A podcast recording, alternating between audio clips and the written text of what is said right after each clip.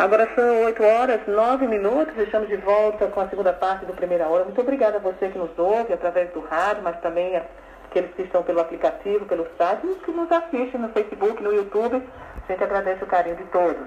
Vamos agora com a nossa entrevista. Nós estamos aqui com o vereador Elcio Pontes, que participa agora do Primeira Hora. Bom dia, vereador. Seja bem-vindo aqui ao nosso jornal Primeira Hora. Bom dia, Benise. É, bom dia, ouvinte da Rádio Santa Cruz. Bom dia, Edson, né? E desde já, obrigado pelo espaço. Muito bem, é, vereador. O, o, assunto em questão é sobre o processo de reuso das águas do Rio Trairi, um assunto que tem sido discutido, não é? tem sido falado ultimamente, né? Ah, e aí para a gente saber é, que processo, que projeto é esse, né? De, de, reutilizar as águas do Rio Trairi, gostaríamos que o senhor falasse primeiramente sobre a situação hoje dos ribeirinhas, né? De que forma eles usam a água do esgoto de Santa Cruz nas suas comunidades. Albenise, é um, um assunto bem complexo. É, projetos eu creio que ainda não tenha, mas tudo se começa, digamos, do início. E os ribeirinhos temem e venha se concretizar o que a mineradora está pleiteando, digamos assim. Que na verdade essa mineradora ela está querendo levar fazer o reuso do esgoto de Santa Cruz para extração de ouro nesta mina que é no município de Corras Novas. E essa água, Albenise, é, existe até algumas prerrogativas que falam que o Ministério Público já veio é, reivindicar a retirada dessa água, que na verdade é uma inverdade. Eu sou uma pessoa que estou numa saia tão justa que só sabe eu e Deus. Eu não posso abandonar os ribeirinhos e fico entre a cruz e a espada, porque eu sou do sistema. E o sistema, como eu digo, é o município, o executivo, sinaliza a favor da retirada dessa água. O Ministério Público, ele indicou que tirasse o esgoto. E a gente não é contra tirar o esgoto. O esgoto é o que desce do açude, passa por, pelo matador, passa pelas salgadeiras. E esse esgoto tem que ser retirado, ao Benito. Tem que ir para as lagoas de captação para depois ser desaguada no rio. Que lá onde ele, essa água é desaguada, Benito, você praticamente nem vê essa água, de tão seco que o chão é. São 11 anos sem inverno. E a água desce por debaixo do chão, popularmente falando. Onde esses ribeirinhos se utilizam de cacimbas para dar água ao seu gado, para dar água até para lavar roupa, para água de uso. É uma água que dá com sobra para você gastar, para você usar, para dar água ao seu rebanho, aos ovinos, a aguar um pé de caju, uma planta, um capim. Nós temos um exemplo bem pertinente que lá em Dona Salete, de seu Fernando Ivo, em Cacaruaba, Existe uma cacimba lá, Benito, que chegou-se a tirar até 15 pipas de água por dia. Quer dizer, como é que a gente não se reutiliza dessa água? Onde é que a gente vai conseguir um poço para tirar 150 mil litros de água dia? Essa água sai da cacimba para atender os não ribeirinhos, que também se utiliza dessa água. Aí fica, a gente fica numa situação difícil, muito difícil porque os outros rios adjacentes, nenhum tem água. Pode cavar a cacimba. E essa água do nosso rio Trairi é justamente das lagoas de captação. Brisando mais uma vez, nós não estamos brigando para que fique esgoto. Brigando no sentido figurado, né? Não estamos brigando para isso estamos brigando para que, de fato, de uma vez por todas, esse esgoto vá para as lagoas de captação, para acabar também com a muriçoca, para acabar com a poluição, acabar com tudo. Vá para as lagoas de captação e desague a água tratada no rio. Nós, tá, nós pagamos, aqui em Santa Cruz, 50% de taxa de esgoto. 50% do valor da nossa água é taxa de esgoto. Então por que, que essa água não está sendo tratada ainda? Temos que vender para a mineradora. Os órgãos ambientais, a gente entende que eles é, fiscalizam, que está ilegal, mas temos 167 municípios. Se não fosse a mineradora, o município ia fazer o que com essa água? Não ia tratar? Santa Cruz, é, como já foi dito várias vezes, Santa Cruz é uma cidade, graças a Deus, hoje desenvolvida. Temos obras milionárias. E por que não se consegue uma emenda por menos de um milhão? Que é bem menos de um milhão. Para que trate de fato essa água e deixe os ribeirinhos confort, mais confortáveis. Porque isso não, não é só a questão do rebanho, é, é uma cadeia.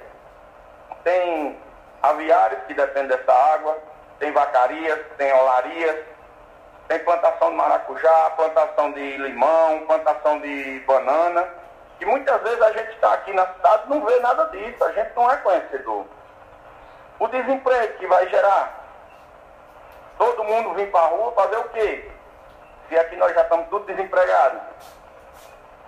É uma situação bem delicada, no meu ponto de vista. Eu, por mim, eu não entraria numa briga dessa. Mas entre o povo e o sistema que eu faço parte, eu prefiro ficar do lado do povo. Quem me conhece sabe. Écio, é, na, faz mais ou menos uns 15 dias aconteceu uma reunião é, envolvendo os ribeirinhos e a gestão do município, né, onde foi discutido é, um pouco mais sobre esse processo. Né? O município alega que, inclusive, já existe é, determinações né, de órgãos ambientais com relação a esse tratamento, ameaçando o município de multar, enfim. É, mas nesse, nessas reuniões foram, foram tratadas sobre é, contrapartidas que pudessem beneficiar esses ribeirinhos, ou qual, como é que estão essas negociações, esse diálogo foi aberto com o município, como é que você avalia isso? É, é, realmente tivemos essa reunião e o prefeito Ivanildo, né, falou a respeito que poderia até ter multa, mas é aquela coisa, lá no Ministério Público não fala nada disso. Infelizmente, eu tenho que falar a verdade. Tá aqui, eu estou no meu celular, quem quiser ver, pode ligar para mim me procurar, eu vou mostrar. Hora nenhuma tem falando em multa nem de retirar essa água. Ele fala a questão do IDEMA, né? A questão do IDEMA que está para multar o município. Não, também não. Amanhã logo cedo eu estarei com um ofício em mãos para mostrar que o IDEMA também não falou em, tem hora nenhuma em falar em multar o município, não. Se Deus quiser, estarei com esse papel, né? Amanhã pela manhã terei uma reunião no IDEMA a respeito disso. Por telefone me falaram isso. Aí às vezes a gente sabe que frente a frente a história é outra, mas vamos torcer que o que eles me falaram por telefone se mantenha. Né? Oi, Elcio, aqui é o Alex, bom dia. Estou aqui fazendo parte também da bancada. Eu queria, eu queria te fazer uma pergunta e, e, e pegar um gancho num processo que a gente passou recentemente que foi a questão do fechamento do lixão, que eu pelo menos enxergo, vejo algumas semelhanças nos dois processos. Você pode até me corrigir se, se, se eu não estiver correto na minha avaliação, mas o lixão ele, ele, ele era degradava o meio ambiente e a prefeitura o fechou, encontrando uma alternativa para as pessoas que se beneficiavam, entre aspas, né, da, do, do lixão. Eu queria que, que a tua avaliação não seria um exemplo a ser seguido, o processo recente do fechamento do lixão e todo o processo que se criou com a coleta seletiva, com o galpão que foi estabelecido para que esses, esses, essas pessoas trabalhassem de forma digna, enfim. O processo dado, o exemplo dado é, pelo fechamento do lixão, não seria um caminho também para esse processo que, que a gente está debatendo, ou que Santa Cruz, Prefeitura, Ribeirinhos estão debatendo? Alex, fantástica a sua colocação. Justo. Se acontecer o que aconteceu com o lixão, consequentemente ficaria bom para ambas as partes, né? Assim, o lixão, de fato, era uma coisa triste de Santa Cruz. Mas pessoas se beneficiavam com esse lixão. Não podia ser descartado como está se cogitando descartar a água do esgoto. Se é uma coisa que a gente tem como solucionar, se é uma coisa que a gente tem como tratar. Então, da forma, o que está se querendo é isso. Da forma que foi resolvido o lixão, que se resolva o problema da, do reuso do esgoto. Da retirada do esgoto e para, para as lagoas de captação. Uma estação de bombeamento, Alex, pelo que eu venho pesquisando, não chega a 500 mil, cara. Então não é uma coisa do outro mundo. Até porque nós temos que pensar também nos nossos filhos. Nossos filhos hoje dão aula na gente, quando se trata do meio ambiente. A gente não está querendo que continue poluindo, degradando o rio. A gente quer que trate. A solução é tratar para ficar bom para ambas as partes. Porque, como eu já falei, cara, são em média de 4 a 5 mil pessoas prejudicadas com a retirada dessa água. Não solucionou o lixão que fazer, era bem, foi bem mais dinheiro, digamos assim. Teve que, que movimentar milhões para adequar tudo e deixar tudo bonitinho. E não deu certo, porque a água não dá certo. Daqui a 50 anos, como eu falei, nossos filhos que vão ficar aqui 30 anos, é quem vai enfrentar uma crise hídrica sem precedentes. Talvez eles precisem dessa água até para reuso humano. Aí se a gente já tem cedido essa água para um município vizinho, como é que a gente vai ficar? A gente não, que eu mesmo acho que já estou de os brancos. Mas nossos filhos. É essa que é a prerrogativa que eu creio que tem que ser analisado com muita cautela. Muita cautela. Porque daqui a 50 anos, como eu já falei, eu não vou estar mais aqui.